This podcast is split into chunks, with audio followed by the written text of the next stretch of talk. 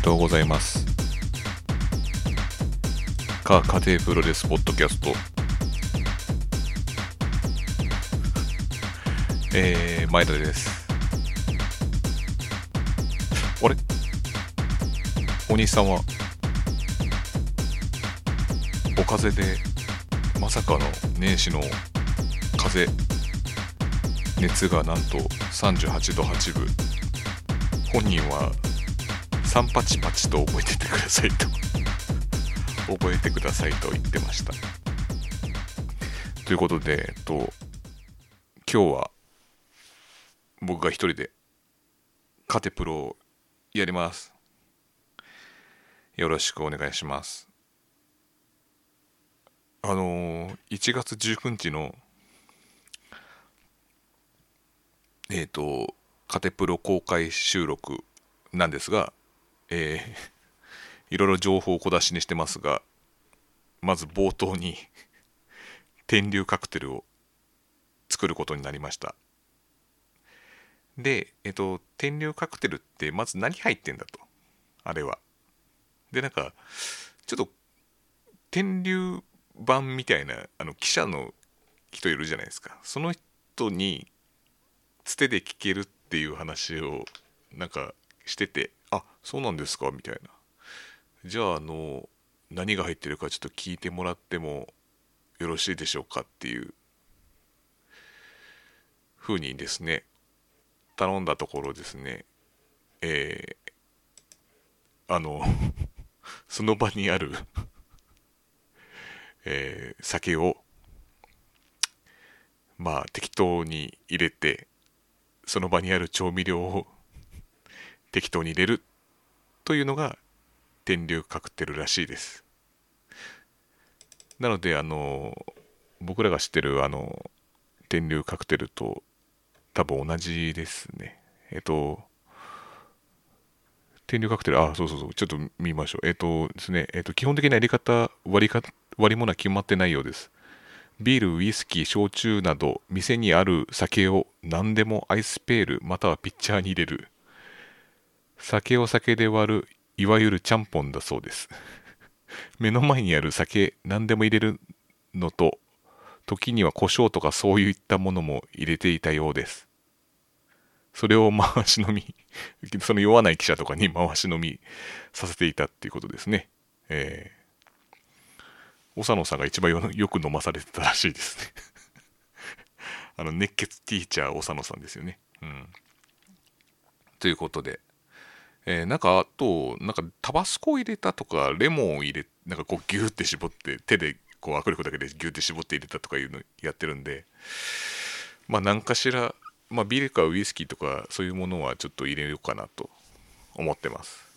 でそれをあの皆さん回し飲みはしませんけどあのまあちょっとちっちゃいコップかなんかにちょっと入れて紙コップかなんかに入れてでお配りすると、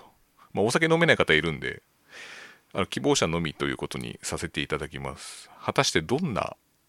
味がするんでしょうかね。ちょっと僕も飲んだことないので飲んだことあるやついねえよまずね。長野さんとかね。そういう方以外は。そうなんです。だからこれもちょっとなんか練習した方が練習って意味言い方もあれですけど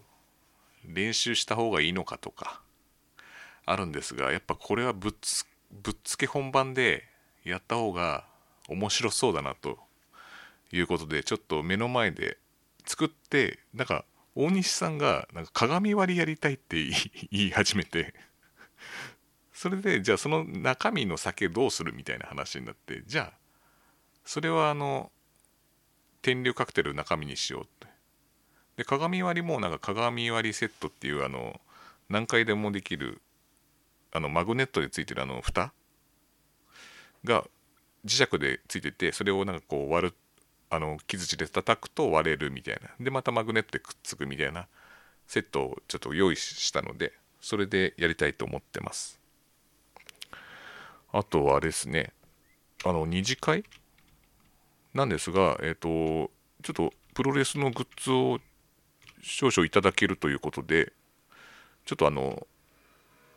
お土産を皆さんに持って帰ってもらうっていう形でじゃんけん大会をやりたいなと思ってます。あと、まああの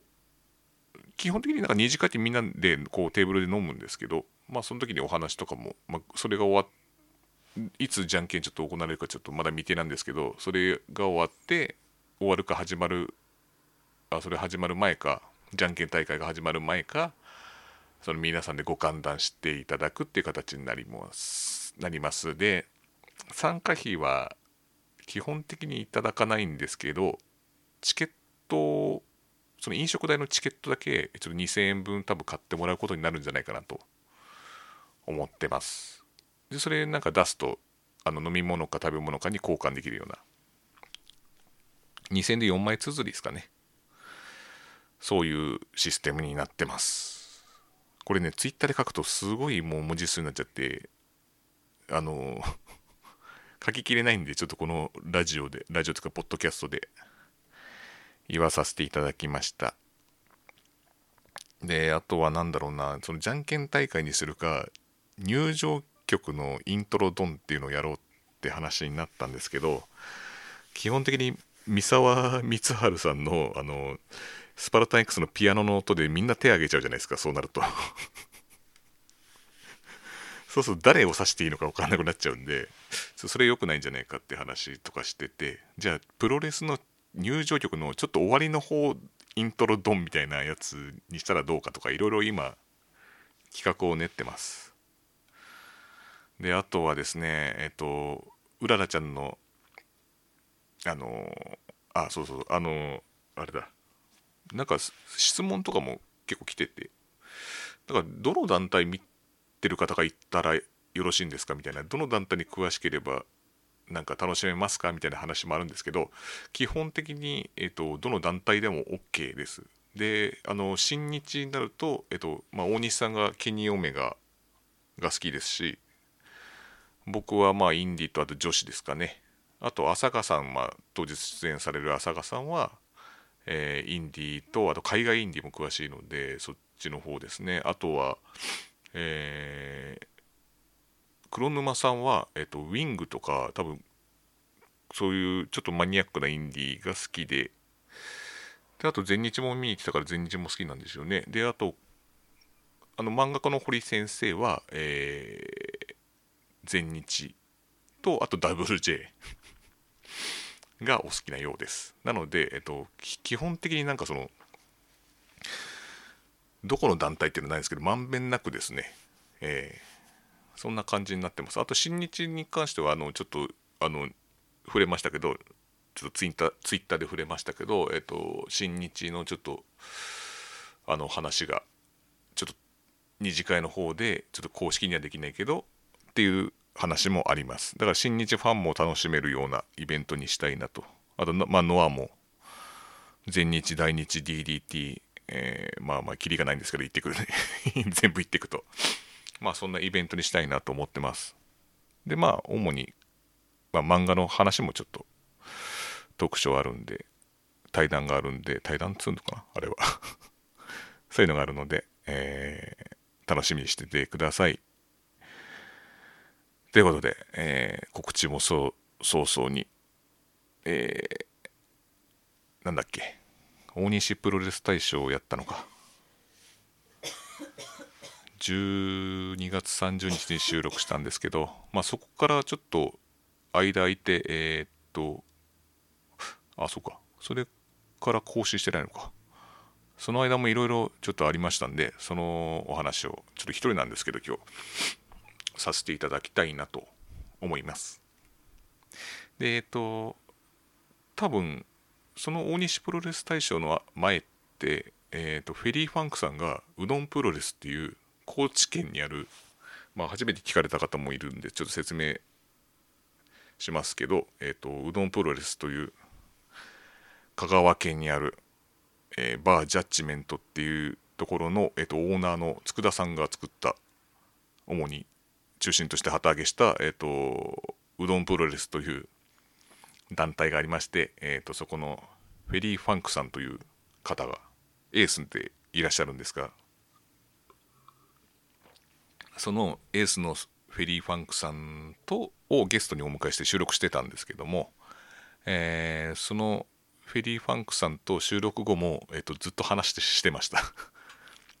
あの iPhone で、えっと、LINE 通話かなんかで収録したんですけどで収録終わりますって言った後にもうずっと話しててなかなか面白い方でした。ええ。野良犬伝説の話とか DVD あの VHS にしてある VHS で出てる、えっと、プロレスのビデオをどうやって DVD に落とし込むかとか そんな話をしてましたね。まあそう他にもいろいろ話してたんですけど面白い方でしたよ。でその収録の後まあ結構反響があってなんかランキングとかも結構30何位とかになってたりとかエピソードランキングっていつもランキング外なんですけどそれがあの200位ぐらいまであるんですけど200位圏外だったんですけどいきなり30何位とかすごいことになってましたね。なんかそれはもううどんプロレスのあの 人気のね賜物じゃないですかね本当に。だって普段200に200位以外ですからね。県外ですから。いや助かりましたよ本当に。カテプロが上がるなんて。あのその説はありがとうございました。フェリーファンクさん。であとまあこの後あの12月の25日にえっ、ー、とダムズの後楽園大会に行くんですけどえっ、ー、とその時にえっ、ー、と佃さんが佃さんってあのうどんプロレスさっき言ったバージャッジメントっていうバーを経営されてる佃さんっていう方がえっ、ー、となぜか 東京に来るっていう予告がツイッターで上がってたので、えー、その方に、えー、あの DM を送りましてであのよかったらあのお会いしませんかということでダムズが終わった後の1階で待ち合わせをして一緒に飲みに来ました。飲みに行ったって言っても佃さんはお酒が飲めないらしいんです。それは前あのなんかあの前回のそのフェリー・ファンクさんの収録の時にも、えっと、フェリー・ファンクさんから聞きました。なんかお酒のお酒飲めないからお酒の値段がよく分かってないとかって。だからチャンスだみたいな何のチャンスかよく分かんないんですけどそんな話もしてましたね。えー、でその佃さんと一緒に僕らも友達すごいいっぱいいてなんかそのダムズってやっぱりすごいみんなすごいあの好きなんですよね。あのデスマッチが。武田が 武田が好きなんですよね。みんなね。すごい人数集まっちゃってもうあのお知り合い知り合った方がねプロレスを通して結局15人ぐらいになったのかな。でみんなでテーブル囲んで飲んでましたね。であのそこにサイプレス上野さんっていうまああのラヒップホップ詳しくない方は存じ上げない。でもあれですよね。新新日のテーマソングやりましたもんね。あれであれ？なんだっけ？えっ、ー、と「ゲットレディだったようなゲットレディですよね。そう曲名ゲットレディだったような気がする。間違ったらやばい。どうしよう。まあいいや。ゲットレディだったな。確か DDT と同じテーマソングでなんかこれ当てつけてんのかなってちょっと思ったりとかした。時期があって。確かゲットレディなんですけどそれ多分皆さんご存知だと思うんですけど。でそれの方が来ててでなんかその メンバーの中にサイプレス上野さんを知らない方がいてなんかサイプレス上野さんが自己紹介するときに、え、いや、いやいや、プレスじゃない、プレスじゃない、プレスじゃない、プレスじゃない、プレス、プレスみたいな ことを一生懸命説明してたのがすごい面白かったです。ん で、すごい熱い方で、なんかあの、まああの、家庭プロレス、ポッドキャストの大西プロレス大賞にも、あの、奮闘賞としてあの受賞された時にあのお話ししましたが、えー、なんかトースポの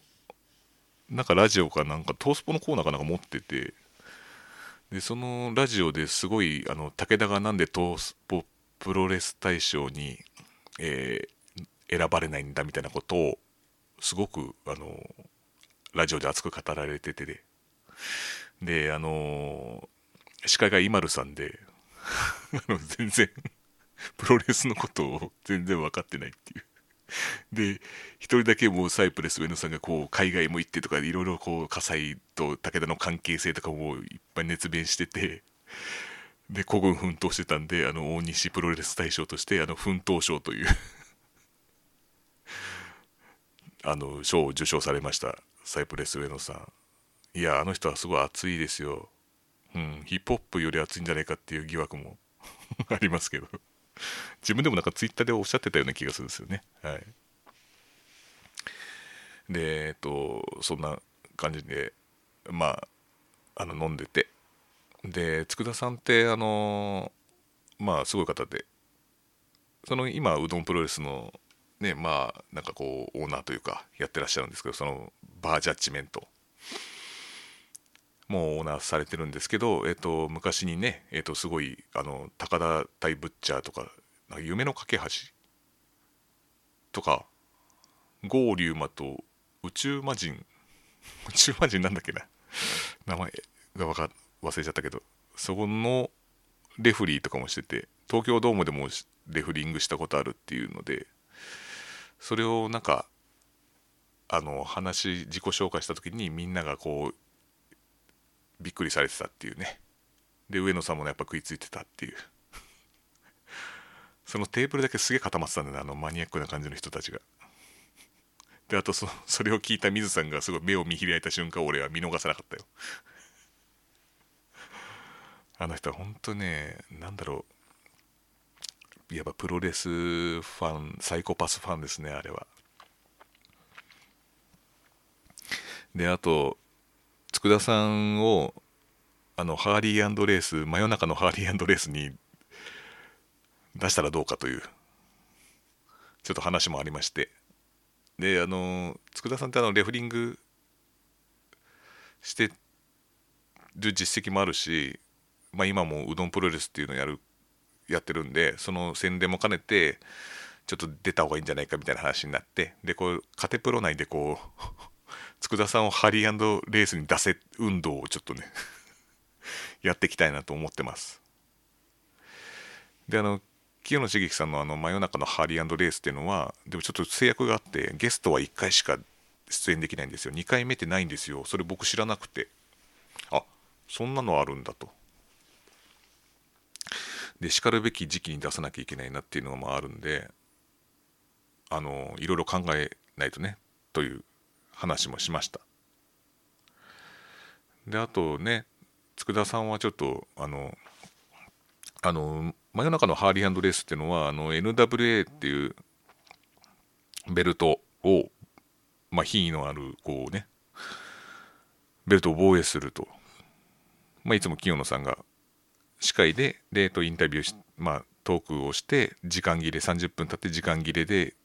清野さんの防衛ですって言って次回のゲスト挑戦者っていう形でゲストを指名するっていう流れなんですけどちょっとね佃さんねいつもあの写真いつも拝見するんですけどいつも舌を出してるんですよね。あれがねちょっとあの指名されない原因かなと。ちょっと品格的な問題でちょっとあの指名されないのかなとちょっとね品位のあるベルトですからね。あれ今品格とかなんか品がないとかいろいろなんかこうね問題になってたじゃないですか。1月4日の。あそこら辺でちょっとねあのー、指名されないのかなと。いや自分でも言ってましたけどね佃さんは。あのなんかいつもあいつは何で舌出してるんだっていうふうになんか2ちゃんで書かれたって 書いてありました。なんか言ってましたよ。まあでも専門家によるとあれは失神じゃないってことだけは確かなんですけどね。うん。なぜ舌を出してるかはちょっと謎ですね。はい。そこは聞いてないですね。お会いしたんですけど。でもいつかね、本当あの、3月に行きたいと思ってるんですけどね。で、あの、まあ、うどんプロレスのことをご存じない方は、存じ上げない方はね、あの、知らないと思うんですけど、えっ、ー、と、フェリーファンクさんのシフトが出ないと、あの、興行の日程が決まらないんですけどっていうあのルールなんですよ。これうどんプロレスのルールなんですこれ。えって思うでじゃじゃないですか。いやルールなんですこれ。うん。でえっと毎月シフトが出るのが20前前月の二十何日とか後半なんですよ。でえっと3月はそこから多分決まると思うんですよ。だから早割とか全然使えないですよね。なんか早割り使えると結構なんか楽っていうか値段的にも安いですけどね、フェリーファンクさんのせいでちょっとねチケット代が高くなりそうなんでちょっとフェリーファンクさんにちょっとねあの飛行機代を補填してもらおうかなとちょっと思ってます。あとすぐねほんとチケット売り切売り切れちゃうらしいんですよ。なんか人気なんですって。であのもうふ札止めがもう何回か続いてんじゃないですか。なんかもう売り切れるの当たり前みたいな感じになっててもうバーのジャッジメントってとこであの試合してるんですけどもうそこもなんかいっぱいになっちゃうんじゃないっていう話をしてました。うん。だからねチケットも取れるかどうかもちょっと分かんないですね。でまあそんな佃さんとまあお会いしていろいろ話をして楽しかったですね。うん。いやあの佃さんは本当なんかあの陽気な方で本当に面白かったですようん、普通になんか初対面って俺結構なんかあの人見知りするするタイプなんですけど、うん、なんか話しやすくてすごくいい人でした。で、ダムズはもう葛西武田はもうすごかったですね。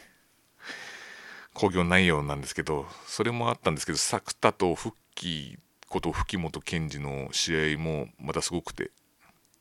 鉄串 鉄串をあの右から左へ受け流すっていう。これひどすごかったな。これ鉄串をほっぺの左から刺して右に受け流して貫通させるんですよ。これもう結構見た人はうわってなってる人が結構多かったんですけどそれをお互いにやり合うっていうのでもうこれすごいなと思ってこんなの初めて見たと思って。今まであの伊藤隆二が注射器確か持っててそれ頬を貫通させてこう注射器からピューってこう液体を出すっていうのがあったんですけどそれの上行きましたねこれ。これでも帰りとかラーメン食べに行ったらこれスープ飲み干そうとしたら大変なことになっちゃいますよこれね。量量のほっぺたからこれ出ちゃいますもんねこれ。豚骨スープが出ちゃいますよねこれ。これね、周りの客にも迷惑だからねあの一覧に行ってほしいなと囲いがある方に 行ってほしいなと思いますけどね打ち上げはね、えー、で葛西と武田はもうまあ武田負けちゃったんですけどまあもう葛西と武田がいればもうねちょっと他の人が入りにくくなっちゃったかなっていうのちょっとあるんですけどね。なんかもうこの2人はすごい本当に。でもなんか毎回毎回やるのもねプレミア感をちょっと出す方がいいかなと。で正岡がどう食い込んでくるかっていうのもね楽しみですね。ですねダムズはね。であと1月の30日大西プロレス大賞収録がありました。新宿のカラオケボックスであってえっ、と部屋に入ってまずあの機材の音をこうちっちゃくするんですよ、まあ、ダムでもなんか JOYSOUND でもいいんですけど。そしたらなんかあのまた歌が聞こえてきてなんかこれなんだろう。なんかボリューム下げ忘れてるかなと思ったら隣の人のあのやたら歌のうまいアニメ声のなんかお姉さんがアニソンを歌ってる隣の部屋の音が聞こえてて。っていうぐらいうまかったんですよ。本当なんかあのどっかの放送でかかってんのかなって思うぐらい歌うまくて。でこれどうするよって店変えるかって思ったんですけどあこのままの方が面白いからいいやと思ってずっとそのまま収録しました。ちょっとこれどうだったんですかね？これ聞こえました？結構目立ちます？そんな目立たなかったですよね。わかんないですけど。僕は目立たないなと思ってましたけど。基本雑な人間なんで。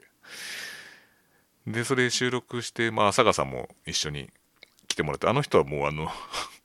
タモリクラブのあのなんだっけ空耳アワーの安西さんみたいなあのコーナーになるといつもいますから。あの人はもう必須なんですよ。でね次回はちょっとあの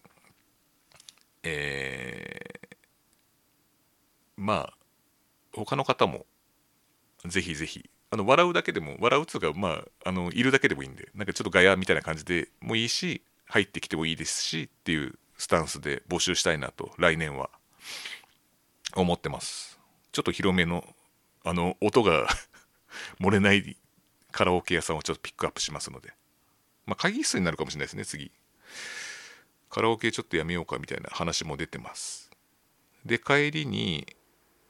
その恵比寿港酒場に行ったんですけどそしたら原島さんがいてあの DDT の原島さんが。なんかその時8時9時ぐらいだったのかな？多分9時か8時ぐらいで。で原島さんがかなり酔っ払ってらっしゃって。でなんか 昼興行あったんですよね確か。DDT は。でそれ終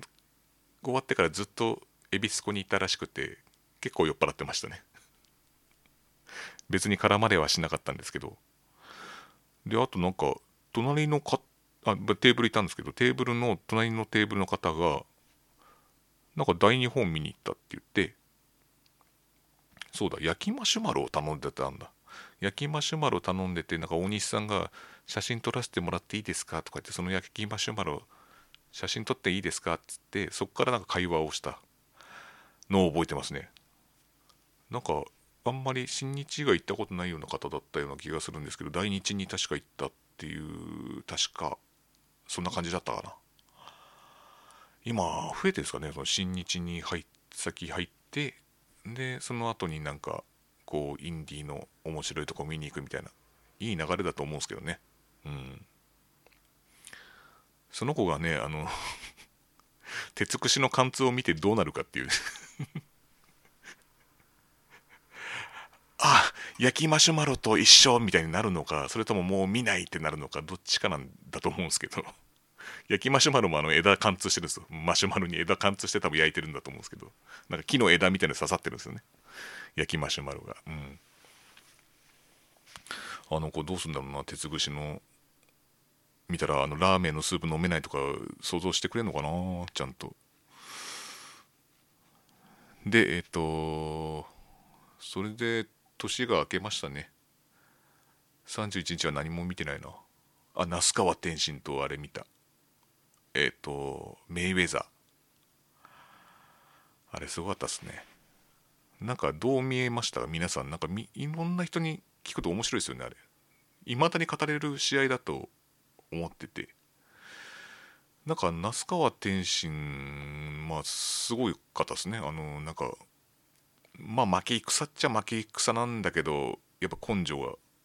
すごかったです。ちゃんとあの戦う姿勢も良かったしあの高田さん絡んでるとなんか蹴りやんじゃねえかみたいな。ハイキックばっかりこの前日に練習してみたいな。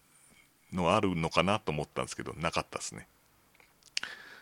だからなんか1億円な5億だっけ？5億払罰金だっけ？蹴り食らわせられたら。でねハイキック一発 KO ってのもあれば5億払えば勝ちみたいなのもあるから下手したらねこれ蹴りも一発ぐらい来るのかなっていうのもあったんですけどなしでちゃんと真っ向勝負で戦ったのすごいなと思ったんですよね。あとパンチが入ってたから。このパンチもなんかこうわざと受けたのかそうなのかみたいなそうじゃないのかみたいな。でもメイウェザーはやっぱりこうヒールに関してはもうすごい才能あるなと。こうヒートアップさせるのに才能があるなっていうのだけはすごい確実に褒められる点ではありましたね。うん。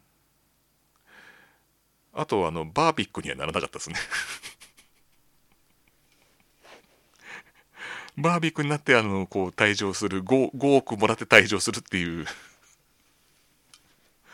のはなかったですね。あの皆さんが多分インディファンがみんな期待してるでしょ？それが。それなかったですね、えー、まあなんかうんまあなんか後味も悪い感じじゃなかったし良かったかなっていうのがありました。でまあそのねメイウェザーもなんかその高田信彦が絡んでるのによくね蹴りを5億で5億だかなんかで罰金取るぞって言ってくれたなと思って。あとなんか那須川天心もなんか蹴りやるぞみたいなフェイントぐらいはしてもよかったのかなってちょっと思ったんですよね。なんか結構最初はねあのー、余裕みたいな感じで笑みをしてる時に行ってもよかったかなっていうのもちょっとあったんですけどフェイントぐらいで。うん。そんな感じですかね。えー、みんなまあ立ち飲み屋にいたんですけど僕は。その時。まあみんな見てましたよやっぱり。あとは1.4東京ドームですね。僕行ってないんですけどどうでした？って言っても分かんないですよね。答えも出てこないんだから。なんか水さんがまた行ったらしくて。なんであの人は行くんですかね。いつも。何のように用事に行くんだろうなあれ。絶対なんかこう新日を徐々に徐々に削っていこうとしてるんですあれ暗黒期に戻そうとしてるんですよ多分。でなんか水さん何してたかって聞いたんですよこの前。一緒に飲んだ時に。そしたらなんかずっと その1月の7日に行われたファイトクラブプロっていうあのイギリスの団体の選手の動向を探ってたんです 何の話か分かんないですよね。えっと、水さんが、えっと、まず立ち見もないのに立ち見席を勝手に作りまあこうフラフラしてるんですよ。興味ないないから。試合に興味全然ないでしょあの人。だからそれでずっと歩いててなんかそしたらファイトクラブプロの選手がすげえいるのに気がついてでずっとそればっか見てたらしいですよ。試合見ないで。でなんかファイトクラブプロのその選手の動向を追ってたら、えっと、酒盛りをしてたらしいとどうやら。そういう情報が入ってきました。それを情報を手に入れるためだけに来たみたいです。であとなんかメイン前に帰ったっていう。多分クリス・ジェリコが見たかったんでしょうね。内藤とクリス・ジェリコを見て帰ったらしいです。そういうあの情報が入ってきてますね。誰が得得すんだこの情報。あともうねそんな人も来て来て3万8000人ですからねもうカウントしなくていいよ3万7999人でいいわまあ、3万8000何何人でしょうけどね、公式はね。うん。3万8000人すごいですよね。年々上がっててね、もうすごいですよ、この数。もう炎天、炎天なしですよ。炎天 炎天チケットなしですからね。そうですよ、炎天チケット誰、何ですか、炎天って。ちょっと僕わかんないですけど、炎天マネーとかそういうのを知らない炎天の話はいいですよ、もう。ね。その暗黒期を振り返ってもしょうがないですから。えー、で、棚橋とケニーは、棚橋がイデオロギー戦争を勝ったんですね。イデオロギー戦争ですから、なんかケニーの、ケニーと吉江恒夫のプロレスには品がないっていうね、あの、ね。あの、あの試合ね。あのあの試合じゃないあの会見ね、えー、僕って今ななりましたけどね吉江さん 常也さんが。そう品がないっていうねあのことを言ってましたけどね。あのそれもそうなんですけどあのななんですかね東京ドームの前にこう伊集院光とラジオとっていうまあお昼昼間のなんかこう一般のなんか視聴聴衆者が聞くラジオに出て出てらっしゃって棚橋さんが。で棚橋さんはそのプロレスを知らない人にこう見どころみたいのを説明するんですけどその見どころがそのイデオロギー闘争で、まあ、ケニーのとそのねケニーがそのどんどん危険な技をやってるとそういう歯止めを効かなくなるからねっていうのでいろいろ説明するんですけど危険な技をこうなんかその何て言うんだろうプロレプロレスってもうなんか勝敗決まってるでしょみたいなのもあるしなんかその危険な技とか言うとなんかまあ、これ一般層ってもっと僕らの多分違うイメージなんですよ。なんかいまだになんかこう殴り合ってて怖いとかっていう人もいるんですね。その人がこう危険どんどん危険になっていくなんて言われちゃうとこのなんかこうなえ？もともと危険じゃないの？みたいなのもあるしあもっと危険なんで嫌だなとかさいろいろなんかこう大変なんですよね。一般の人に伝えるっていうのは。だからそれをちゃんとあのうまいこと説明してたんですよ棚橋さんが。でそれで棚橋さんはやっぱりすごいなって思いましたね。うん。やっぱりこの新日っていうこのプロレス界を代表するエースとしてのちゃんと役目を果たしてるなとは僕は思いましたねその時に。まあ新日褒めるのはもうこれで終わりですけど。もう終わりかよいやいやもうそすごいですよ。もう新日を褒める珍しく褒めてますよ僕は。新日を。珍しく褒めてるわけじゃないですけどあの新日のことを珍しく話してますけどね。うん。いつも大西はケニーの話しかしないからね。僕はちょっと新日のこの全体のね本当はもっと新日を褒めたいんですよ僕は。うん。でもちょっと周りが許してくんないですよね。周りが ちょっと許してくんないんでね。えっ、ー、と次はあの新日はあれですね。ファンタスティカマニアですかね。俺あのねカテプロのあの前後に入ってるんですけどこのねファンタスティカマニアがあるせいであの19日になってますから。なんか中日なんですよね、確か。であのこのカテプロの公開収録どうしようかと日付。でどうするみたいな話になった時になんかこうまず興行を調べるんですよプロレスの。まずファンが来ないとシャレにならんからっていうことで、えーと、興行がない日なるべくない日の土日がいいかなっていう話になって。でそれで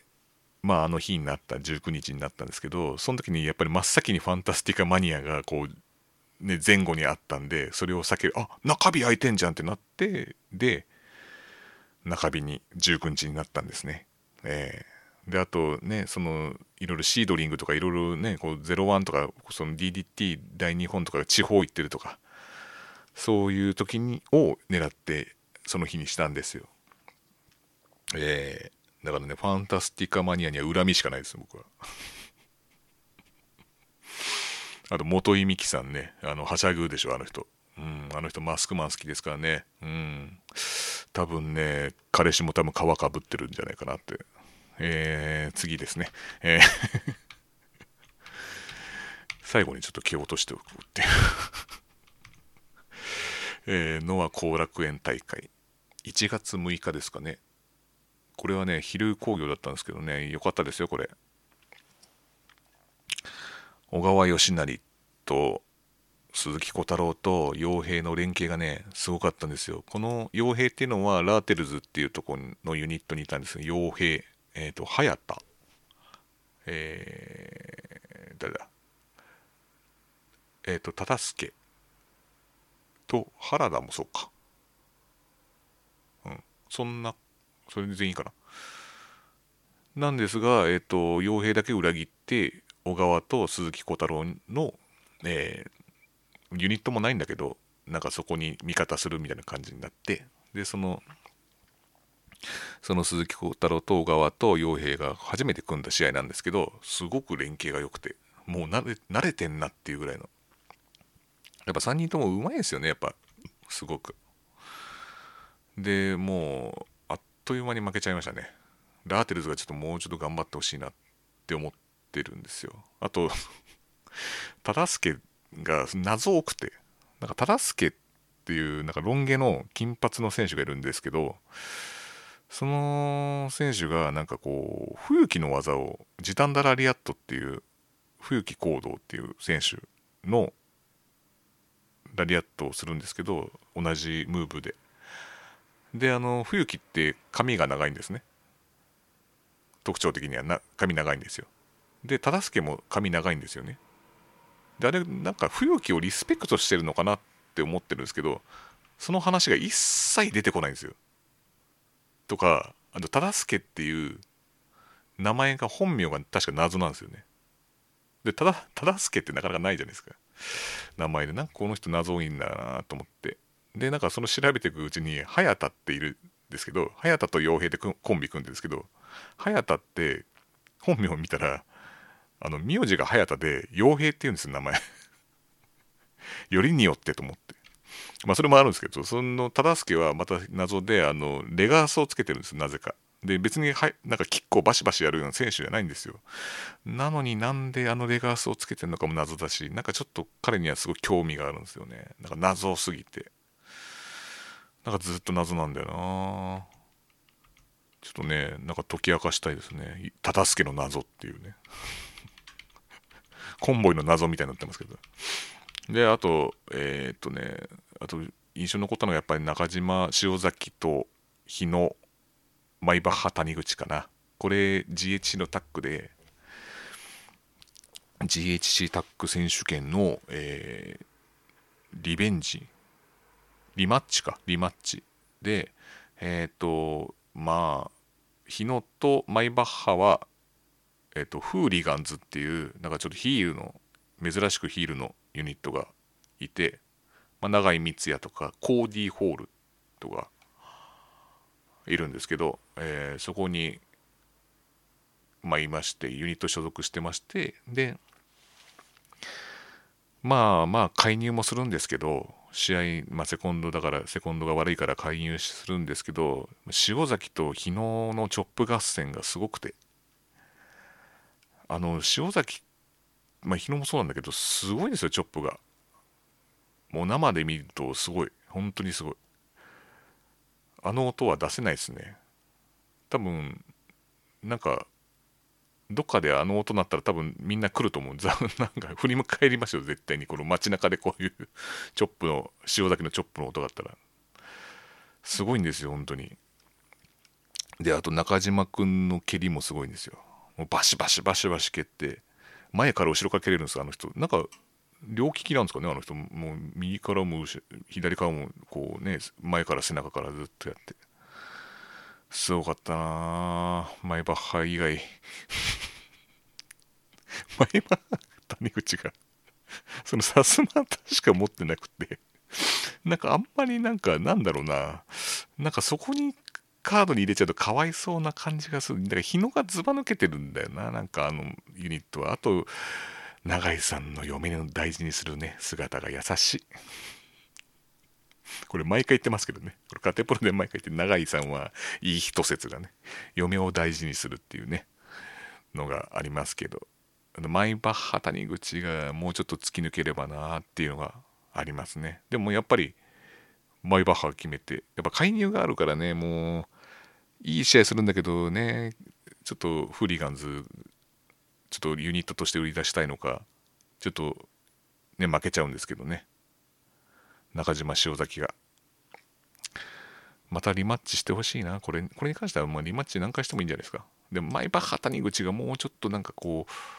吹っ切れてほしいなっていうのがちょっとありますね。あと、メインが清宮と剣王なんですけど、これがもうすごかったですね。えー、剣王がまずですね、あの、入場してきて、なんとオールバックになってたんですよ。いつもあのキノコみたいな頭してるんですけど、剣王って。今日はオールバックだったんですよ。すごい。なんかもうざわつきましたね、あれ。あれなんだって。なんかカツラみたいな感じでなんだろう、だからあの、なん、なんつうんだろう、あの、もう、剣王の髪型、なんか、ちゃんとしたのないですかね、なんかね。普段はなんか三河健一みたいな髪型だし、なんか、あの、オールバックもなんか、なんだ、あの、画廊伝説とかの山崎隆二ってわかりますか？これ、あの SNK っていうゲーム会社のキャラクターなんですけど、キングオブファイターズとか、あっちの、なんか、ああいう感じの髪型になっちゃうし、なんか、いい髪型ないですかね。と思うんですけど、まあ、清宮君は清宮君で、まあ、別に普通なんですけどね、そこは。うん。で、もう最初からもうすごかったんですよ。まず、調印式ね。あ、調印式じゃねえ、っと、なんだ。認定書を読み上げるときですね。リーブ、ザ・リーブの社長が出てきてですね、その時にね、あの、客席からね、社長、いつもお菓子ありがとうございますって言うて、あの、これ何言ってるかっていうと、ノア見に来たことない人はちょっとわかんないかもしれないですけど、ノアっていつも、あの、興行終わるじゃないですか。そうそうすると、あの、出口あるじゃないですか、後楽園の。そこでいつも毎回お菓子を配ってるんですよ。で、それのお菓子のステッカーに「ザ・リーブ」って書いてあってなんか CM 放送中みたいなの書いてあってこれリーブが多分提供してるんだなっていうのがあってで入り口ではいつもあのなんかウェットティッシュみたいなザ・リーブっていうのくれて出口にはそのお菓子をくれるっていうこれなんだみたいな謎々あったらザ・リーブで答えますから僕は。っていうあのそれ毎回やってくれるんですよ。それをもう毎回。でお菓子もなんか種類も変えていただいてえー、なんかなんだろうなアルフォートとか結構いい菓子なんですよね。アルフォートとかあとはまあその今日はチロールチョコだったんですけど1個じゃないですかね。あのまとめての袋だったりとかもういろんななんかたけのこの里きのこの山みたいなのとかすごい配ってくれるんですよ。うん、でそのそのリーザリーブが配ってるそのお菓子に対して社長いつもお菓子ありがとうございますっていう やじが初めて出て僕の周りの人が拍手してました。いやいいことなんですよ。やじじゃないです。これもうお礼なんですよ本当に。いやもうほんとね、ザ・リーブってすごくないと思って、もうなんかあの、ノアが全然、まあ今は結構客入ってますけど、ガラガラの時からもうずっと、もう三沢さん亡くなってもずっと応援してくれる、いい企業なんですよ。ええー、で、CM はノアの選手を使ってね、もうこれなん、すごいなと思って。親親に殺された親を生き返らせたのかっていうぐらい、もうなんか すごいノアに味方してくれるこの会社。すごいですよ、本当に。で、そのお礼もあって、試合全然語ってね。試合は全然語れねえ。えっ、ー、と、すごかったです。試合も激しかったんですけど、まあ、KO が結構受けてる感じがよ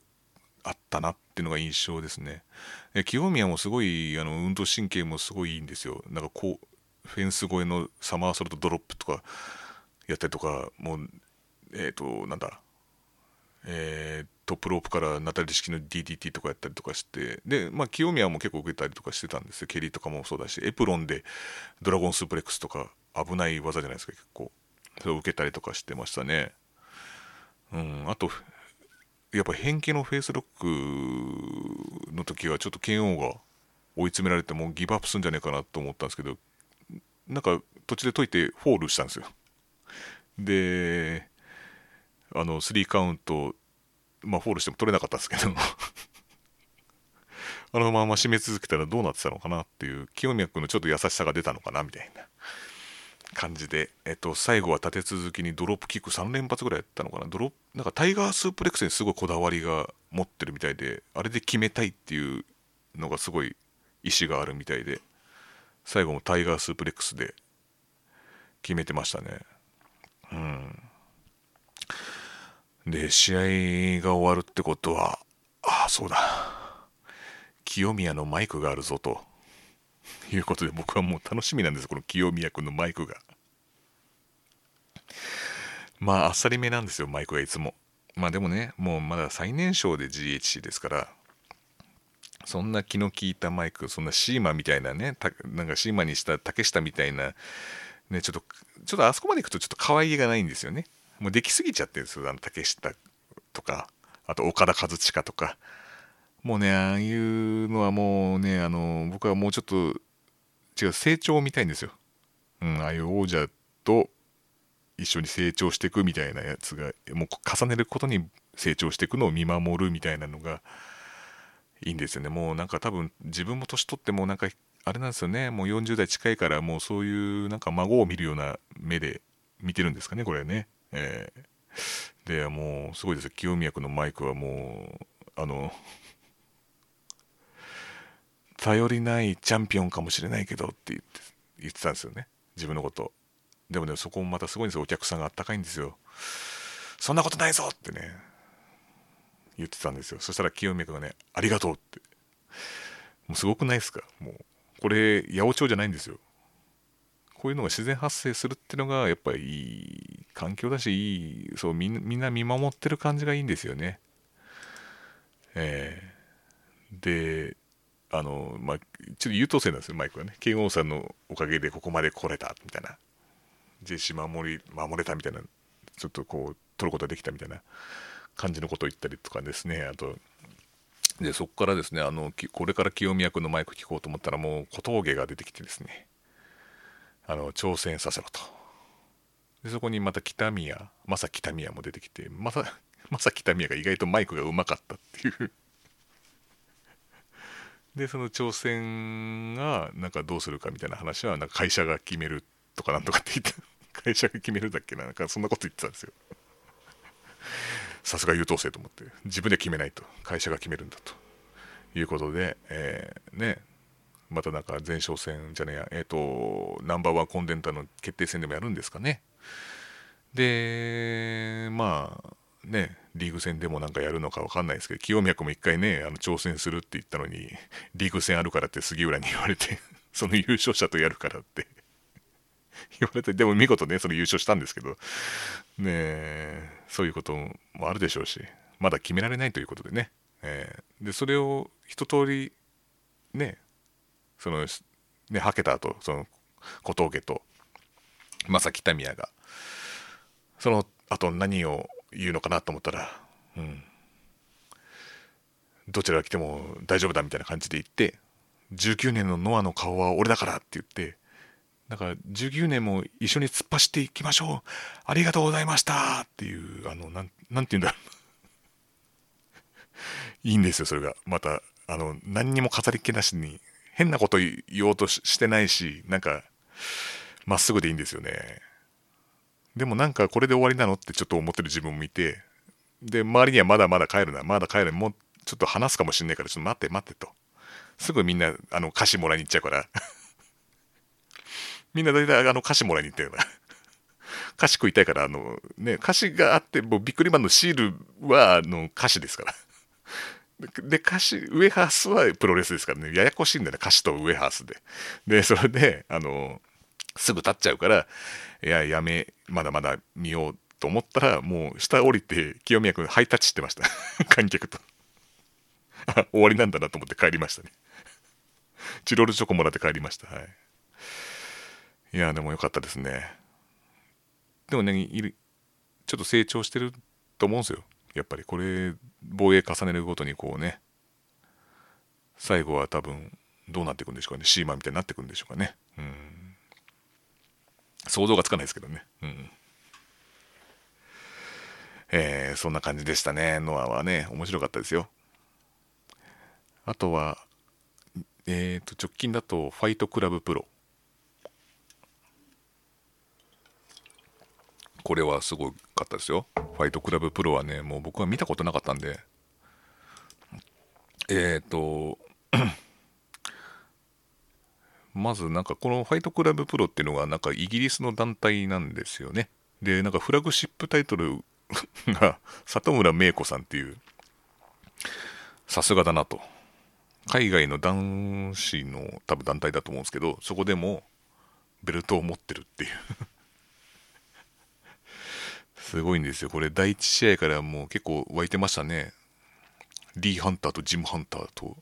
マオ・マイク・ベイリーってあったんですけど、マオとマイク・ベイリーがもう結構タッグとして完成されててよかったですけどねでもあの心配なのがあのマオとマイク・ベイリーがあのなんだろうけえっ、ー、となんだバミューダトライアングルみたいにこうムーンサルトアタックをするんですよ場外にでかかと足から落ちるんですよ相手になんか預けないで足から落ちるんでかかとが痛そうだなっていいつも思ってて。でベイリーに関してはもうかかとが出ちゃってるんですよ。もういつかかかとやるぞっていうね。思ってるんですけど心配して見てるんですよ。あとねあの2試合目は女子だったんですけどもうあの里村がいるのに橋本千尋。もうあの子化け物ですね。もう体がなんかなんだろう、あの、ニューデイのあの、一番がたいのいいやつみたいな感じ、もう太ももとか、あの、なんだっけ、アイスリボンにもなんかこう、重量上げの子がいるんですよ。その子よりももっとがたいがいい、足もすごいし、上半身とかもなんかもう、すごいですよ、本当に。こんな化け物も いるんだなっていう、里村以外にもこんなに強そうなやついるんだなって、実際強かったんですけど、すごく。でやっぱりもうオブライトっていう技があるんですけどそれでも仕留めてましたもう全然相手にならなかったかなっていうでも戦場は本当、まあ、ダッシュ千佐子とか岩田とかも結構いい選手が多いですね。とねなんかちょちょこちょこ抜けちゃうんですよね、なんかね、戦場ね。なんか、あれもそうだよね、あの、大江戸隊の花月とかも確かもっと戦場だったような、うん。なんかちょこちょこ抜けた。今度、カサンドラ宮城とかも抜けちゃって、ちょっと所属選手が少ないのがちょっとネックかなと思いますが、それ以外はもうね、素晴らしい戦場は。あとは、岡林と関本とタッグでやってたんですよ。その、えっ、ー、と、なんだっけ、ァイトクラブプロのあのイギリス人の多分、あの2人だと思うんですけど、これが悪いやつでね、結構なんかヒール軍団でブーイングを受けてましたね。でもやっぱりもう関本の岡林の逆水平とか食らってもモンドリ打ってましたねいやもう桁が違くてもうみんな受けたくないみたいな感じでしたねでもこれはちょっとあれですねなんかそのカイル・フレッチャーとマーク・デイビスがこうガタイ技やるんですけど結構危なっかしいっていうかなんだろうな今まで食らったことない技だからこうなんか怪我すんじゃねえかなと思ってビクビクしてちょっと見てたのがちょっとありましたねうん、でもこういうなんか普段当たってない人と当たると結構怪我とかしたりするんでちょっとそういうドキドキ感はちょっとありましたね。えー、あとはその4試合目はなんかあのカードが変更になって T ホークエル・リンダマンとシーマ対吉岡聖輝っていうあ T ホークエル・リンダマン対シーマ対シーマと吉岡聖輝っていうまあなんかこの上海 OWE でしたっけ？の、えっ、ー、と、まあ、同門対決みたいなタッグマッチで、で、まあ、T ホークが勝ったんですよ。で、T ホークって今、レッスルワンのチャンピオンなんですよね。足野翔太郎を破ってチャンピオンで、シーマが負けたみたいな。で、タッグマッチで T ホークがシーマから取ったんですよ。で、シーマはすごい偉いなと思って、なんか、まあ、みんなも言ってたんですけど、いい師匠だと。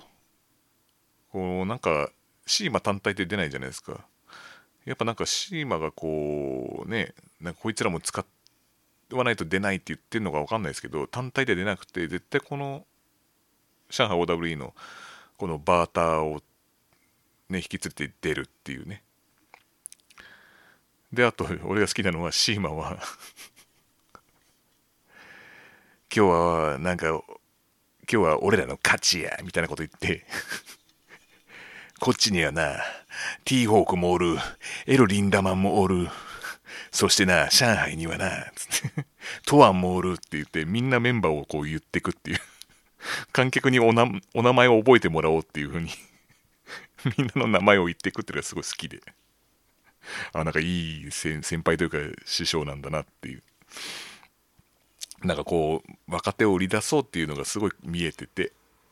それが好きなんですよね。うん。こんなもんやないでっ、つって。そんで、こう、名前を売るって感じがね、すごく好きなんですよ。でも、この日は、マイクなしだった。なんで、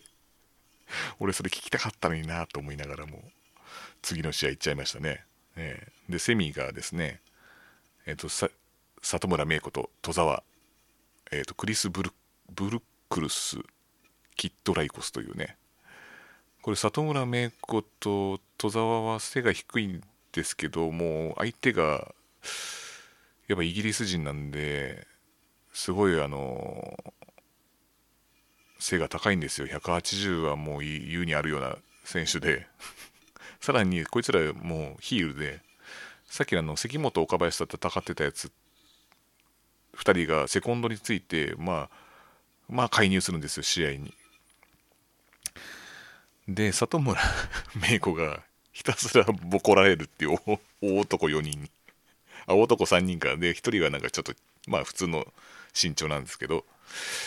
でアキラ戸沢戸沢はねもうなんか場外でねなんか捕まっちゃったりとかしてて結構グロッキーになってて里村芽子がひたすらそれを現状打破してやり返すっていう。まあ戸沢もキックるんですけどほとんど里村芽子がボコボコにされてでもやり返すっていうね。もう里村の本当あの浅香さん言ってたんですけどヒーローショーでした。っていうぐらいすごかった。もうでみんなが里村をもうね見直したっていうか惚れましたね。あのー、ああいう感じじゃないですよ。あのアイスリボンのこのゆゆきひまやちゃんとかがとかそういうのがこう惚れるとかスターダムだとなんだ岩谷真由ちゃんとか尾藤陽子ちゃんにこう惚れるとかあとピュア J でいうとこのえっ、ー、と藤ヶ崎やこちゃんに惚れるとかではなくね、うん、ん。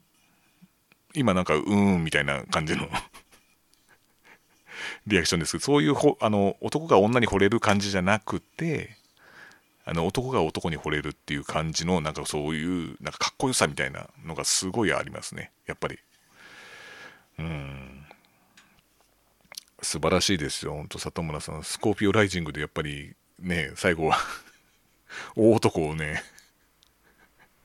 からフォールを取ってましたよ。すごかったっすよ本当に。でメインがですね蛍光灯デスマッチなんですけどまあアイテムいっぱい出てきましたね。まああのボブやボブワイヤーボードっていうか有刺鉄線のボードね出てましたしジミー・ハボックとジミー・ハボックとリッキー・シェインとあリッキー・シェイン・ページとあとドリュー・パーカーと武田のえっ、ー、と 4A なんですよ。でも武田はすごかったですよ。あのホチキスみたいなのあるんじゃないですか。あのよく紙で留めてこうおでこで紙に留めるやつ。であれをなんか舌を出してやるぞみたいな。武田がこうホチキスをこうやろうとするんですけど取られてやっぱり自分が食らうっていう。で思いっきりベロにホチキスが刺さってその間に紙が入ってるっていう紙が挟まってるっていうやつ。やってましたね。あれはもう武田しかできないのかなあれは。で最後は武田のなんかいないところで決着がついてしまって。雪崩式のカナディアンデストロイで蛍光灯の束にバーンって。行って終わったんですけど。でジミー・ハボックかな？があのー、武田になんかやろうぜみたいな。向こうでもイギリスイギリスでもなんかこっちでもいいからみたいな感じだったような気がするんですね。でそれもう一回やろうぜっつって武田が確か稽古と渡して俺に俺を殴れ的な感じだったような気がするんですよ。それでパコンって殴ってでそしたら向こうの選手があの武田に稽古と渡して俺も殴れと思って殴ろうと武田振りかぶった瞬間にこう相手の選手がグッてこう受ける感じになったんですよね。こう顎をすくめるっていうかこう顎を引くんですかね。なった瞬間に武田が自分の頭でボンって稽古と割ってファックってやって帰ってったっていう。超かっこよかったっす。ですごい盛り上がっちゃって。で言葉はいらなかったんですよね。言葉いらずにこんだけ盛り上がる武田これもう本当にやばいですねこの人は。てかさこの里村武田ってこれ2019年これ多分トースポがうんって言わない限りこうこういうことやり続けますよ本当に。これトースポがあの受賞しないとこうやってあのなんか大男にボコボコにされてもこうなんか 自分一人の力で返していく。で、ね、スコーピオライジングでこう、ね、あのフォール取っちゃうし、武田だってそういうふうになんかこう、蛍光灯とかそれでホチキスとかでもうすごい盛り上げちゃうよ。これからもずっとこうなっちゃうんだよ。トースポさん。トースポさんがそういうふうに認めないからこういう盛り上がっちゃうんだからね。というね、えー、興行でした いや、すごかったです。武田も里村も本当にね、この日は行ってよかったです。ね、新鮮でしたしね、すごくあの知らない知らない選手ばっかりで、まあ結構雑な感じなんですけど、またそれも雑さも良くてね、良かったですよ、本当に。いろんなものが見れましたね、これは。うん、この興行は。ということで年末年始もプロレスを結構見ましたね皆さんのプロレスライフはいかがでしたでしょうかてかなんかこう会って聞きたいですけどねいろんな話まあツイッターでもいいですけどうんまあ1.4の感想でもねなんかこう聞きますよ本当に。聞きますよっていうか、うん、教えてください。僕はあんま見てないので。石森とあのー、串田の串田か。今度 WWE 行くんでしょ？多分。その試合とか見たけど。みんななんか行っちゃうね向こうに。WWE だかなんだっけ？AEW かな？うん。ケニーとかヤングバックスとかコーディーとか行くんでしょあっちに。ねえせっかく応援してもなんか向こうに行っちゃうと